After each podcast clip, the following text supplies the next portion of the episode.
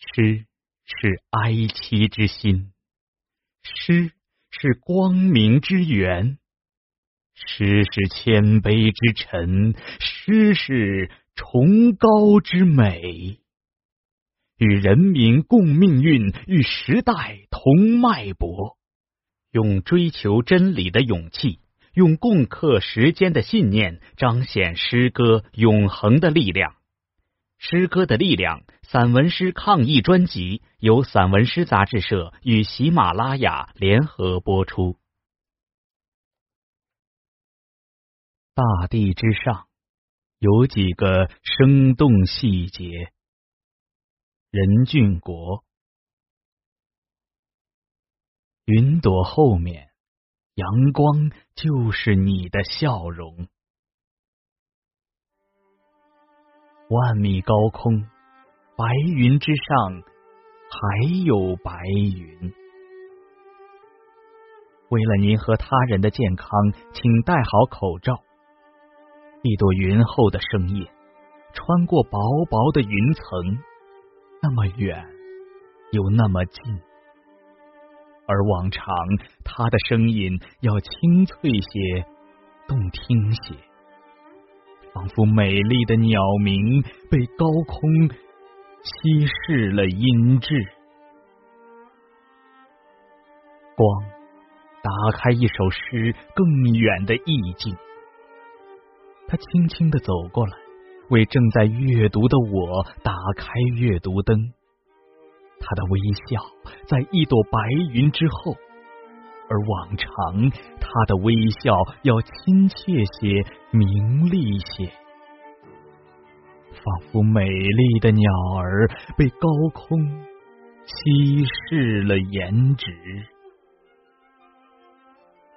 三 U 八九七三航班穿过厚厚云层，着陆大地。亲切而温婉的道别声又从白云后升起，依然那么远，那么近，仿佛穿过云层的美丽鸟儿，歇落在我们最希望歇落的枝头。此后，每一次戴上口罩出门。我知道自己就像戴上了一朵小小的云，那些为我们的生活和出行安全服务的人们，一直带着一朵小小的云，或白，或蓝，或粉。我知道，云朵后面，阳光就是你的笑容。黄昏再现。二零二零年二月十八日十七时二十分，FM 幺零三点七。听众说，此时正看着窗外那株含苞的白玉兰。黄昏沐浴它，思念也沐浴它，而他思念的人不在黄昏中。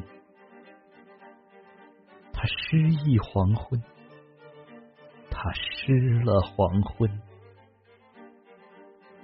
落日在高楼那边缓缓下沉，而余晖更柔更亮。他相信他，思念他。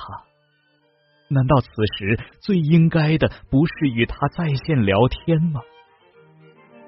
落日在楼宇间拉出一个长长的问号。黄昏里的故事，总有一种安静的力量。电波里有几秒钟的停顿，主持人忘了提问，黄昏也忘了黄昏，只有时间依然不紧不慢。他和他都是医护人员，曾多次参加救援工作，这一次也报了名。而组织说，一家只去一人。他在武汉，此时正忙。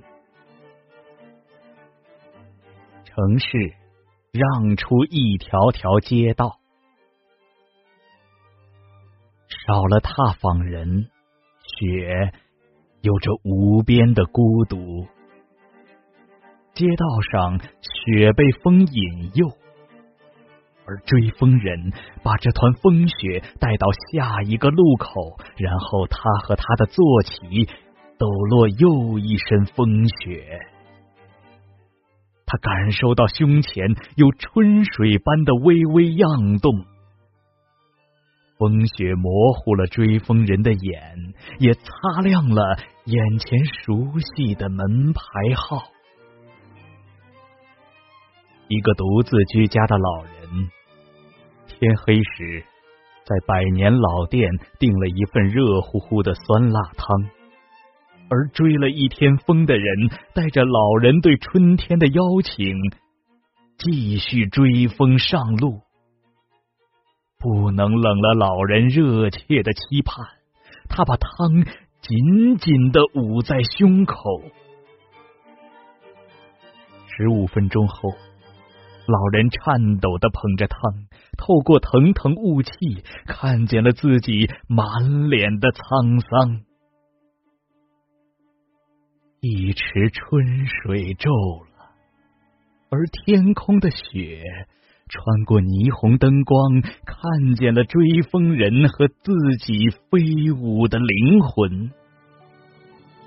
在春节抗疫期间，城市把一条条街道让给了快递小哥，而我叫他们追风人。细雨如幕，细雨如墨，它掀开一次，又掀开一次。已经下了几天雨，未来几天也被雨预约了。往年春节，城中人愿意把自己放逐到城外。此前精心布置下阳光或雨雪，唱一出空城计。今年春节，只有雨在独自唱着空城计。当他把自己比喻成剧中那个城门扫地人，耳边就响起了那句熟悉的唱腔：“我正在城楼观山景。”细雨如幕，它掀开一次，又掀开一次。叶落尽后，树上的鸟巢空的可以装下整个天空，而细雨落进空巢后，汇集成大滴的雨，砸在他的肩上，一滴，两滴。然后他腾挪了一下身子，当第三滴雨在地上摔得粉碎时，他把一袋密封物投进了那个熟悉的铁口，吃了它。他对着铁口的清运车说：“当他复位身影时，第四滴雨改换了姿势，轻轻拍打在他的肩上。”而第五滴雨落下时，风中有掌声响起。风过，树枝上和鸟巢里的雨滴一阵紧落，像溃乱的马蹄声。于是，穿着防护服、有些笨拙的他，想起了司马懿退兵时的狼狈。累了，他有些晃动。是镇定下来的城市扶了扶他。此时，他想起在雨的间歇中，那只来拜访过他的喜鹊。细雨如幕，他掀开一次，又掀开一次，仅此，即一位。清关定点医院的垃圾清运人。一束梅香，一边凌寒淬火，一边拂起颓倒的风。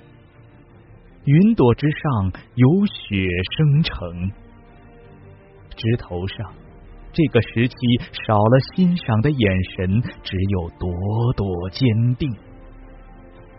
多少年来，在雪或远或近的背景前，有多少风吟唱这属清瘦和高洁？而今年今日，不说月黄昏，只说暗香扶风而行，没有任何风雪和寒冷能冻结你的香。你知道，寒冷之中。有夜色需要照亮，有惊慌需要抚慰，有跌倒者需要鼓励和搀扶。燃烧自己，那火就是梅香，带给前路温暖和信心。然后尽量把这香递得远些，更远些。你知道，春天将闻香而动，而我知道，春天来时，你又将站到所有花朵之后。我知道，你在这洁白的世界偶然绽开的娇羞，已是人间最美。